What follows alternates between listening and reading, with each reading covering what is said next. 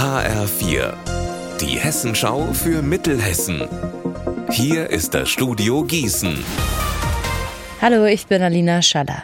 Drei Drogensüchtige sollen in Gießen im Februar 2022 ihren Dealer überfallen, geknebelt und erstochen haben für 15 Gramm Heroin. Diese Beute sollen sie kurz danach gemeinsam konsumiert haben. Den Fall verhandelt aktuell das Landgericht Gießen. Heute sind die Plädoyers gehalten worden. Mein Kollege Marc Klug hat die Einzelheiten dazu. Die Staatsanwaltschaft will, dass sich die beiden Haupttäter wegen Mordes verantworten, denn sie hätten mit dem Raub billigend in Kauf genommen, dass der Dealer tödlich verletzt wird. Weil sie auch aus Habgier gehandelt hätten, sollen sie eben lebenslang hinter Gitter.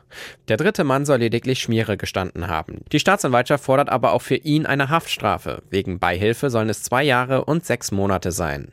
Die Verteidigung hat heute aber für den dritten Mann auf Freispruch plädiert und will für die anderen beiden immerhin geringere Strafen erreichen. Sie sagt, hier liege kein Mord, sondern lediglich eine Körperverletzung mit Todesfolge vor.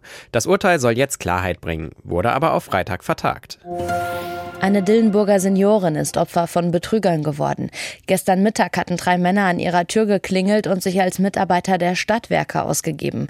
Die Frau ist mit einem der drei in den Keller gegangen. Währenddessen haben die beiden anderen unbemerkt die Wohnung durchsucht und Geld und Schmuck gestohlen. Der Schaden liegt bei ca. 2300 Euro.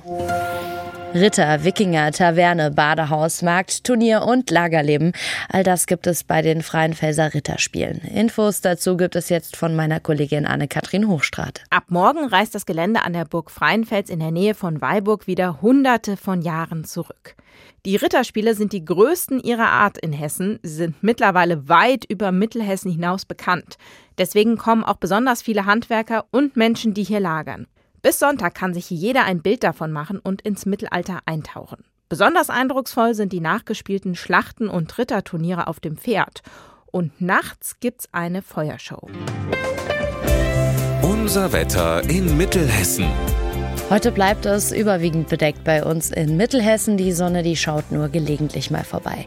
Dazu haben wir in Oberkleen 15 Grad und in Breidenbach, da sind es um die 13 Grad. Am Abend und in der Nacht bleibt der Himmel dann leicht bewölkt und morgen, da erwartet uns ein Mix aus Sonne und Wolken. Ihr Wetter und alles, was bei Ihnen passiert, zuverlässig in der Hessenschau für Ihre Region und auf hessenschau.de.